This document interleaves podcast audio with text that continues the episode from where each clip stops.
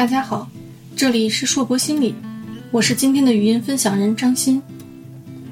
经常有人会问我，做我们这一行会不会每天接受超多的负能量，让自己特别难受不舒服？我们就好像一个树洞，别人讲这样那样的小秘密给我们听，我们既要保守秘密，又要想办法帮助大家调整情绪，每天都在接受很多故事，真的不会影响到自己吗？也许在我刚接触心理学的前几年，的确也会这么认为。那时候我还是个心理学爱好者，听着这么一份助己助人的职业，既觉得神秘，又觉得有挑战性。但是对于咨询师的心理健康，还是有过担心的。来访者通常带着很多负面能量，诉说着这样那样的心结，各种错综复杂的关系，各种爱恨交加的纠葛。精彩的人生百态，有时候要在一到一点五个小时之内娓娓道来。作为咨询师，是怎么能调节好的呢？在这长达六到七年的学习之路上，我慢慢找到了答案。还记得第一次做咨询时候的感觉，那时候的我很紧张，非常期望能给予来访者帮助。第一次的咨询，我遇到了一个很好处理的案例，就像是梳开毛线团一样。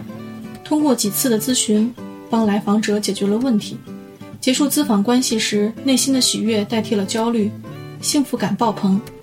当时觉得体会到了来自咨询师的职业价值感，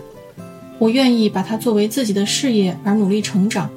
但是这条路其实并非如此容易。一个咨询师的成长大概需要三到十年的历程，一些基础的理论，普通心理学、人格心理学。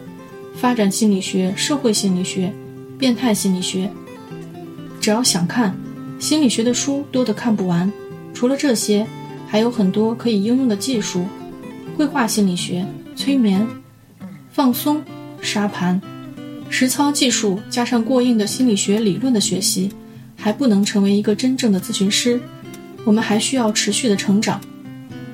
成长这个词。在我们的生活中，似乎用的最多的是在孩子身上，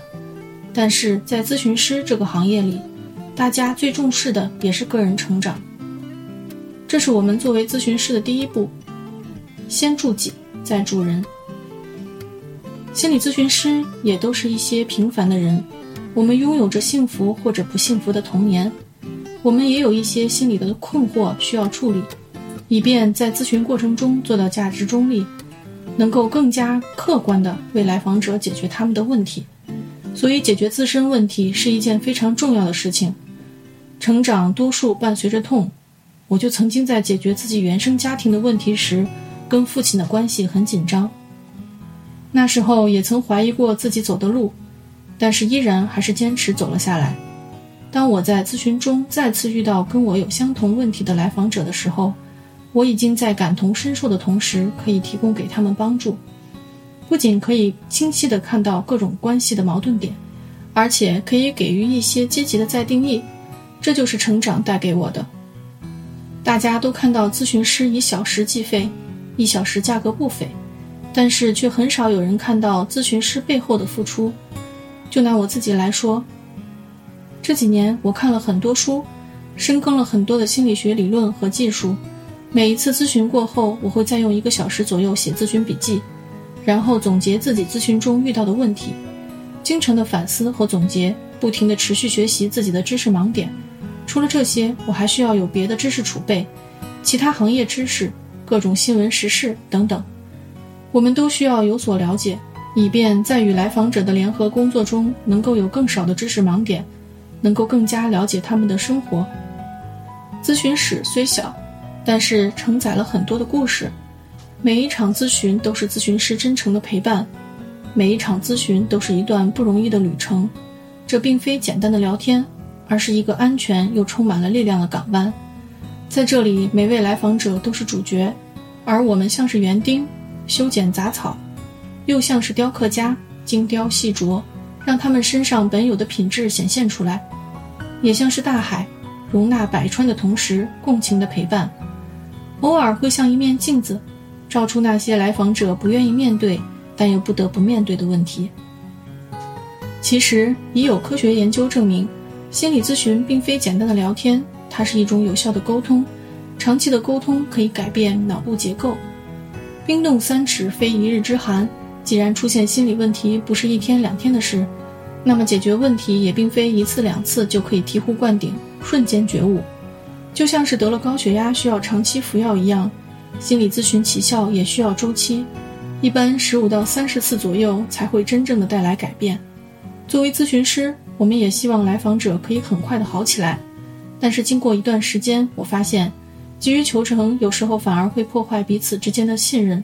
反而会影响咨询效果。每一位咨询师的成长都经历了一个漫长的过程，每一次咨询过后，都有咨询师持续的总结和思考。一小时内，一小时外，我相信每一位咨询师都是真诚对待每一位来访者。虽然我们几乎每天都在接受负能量，但是看着来访者的改变，那种感觉是欣慰和幸福的。这也许就是咨询师的职业价值感。心理问题跟我们平时的身体问题一样，都需要找到专业的人来处理问题。很多问题并非自学可以解决的，就像是骨折了，我们不会去自己学习骨科知识，自己尝试处理一样。所以，当我们遇到心理问题时，请记住找专业的、适合自己的咨询师是很好的选择。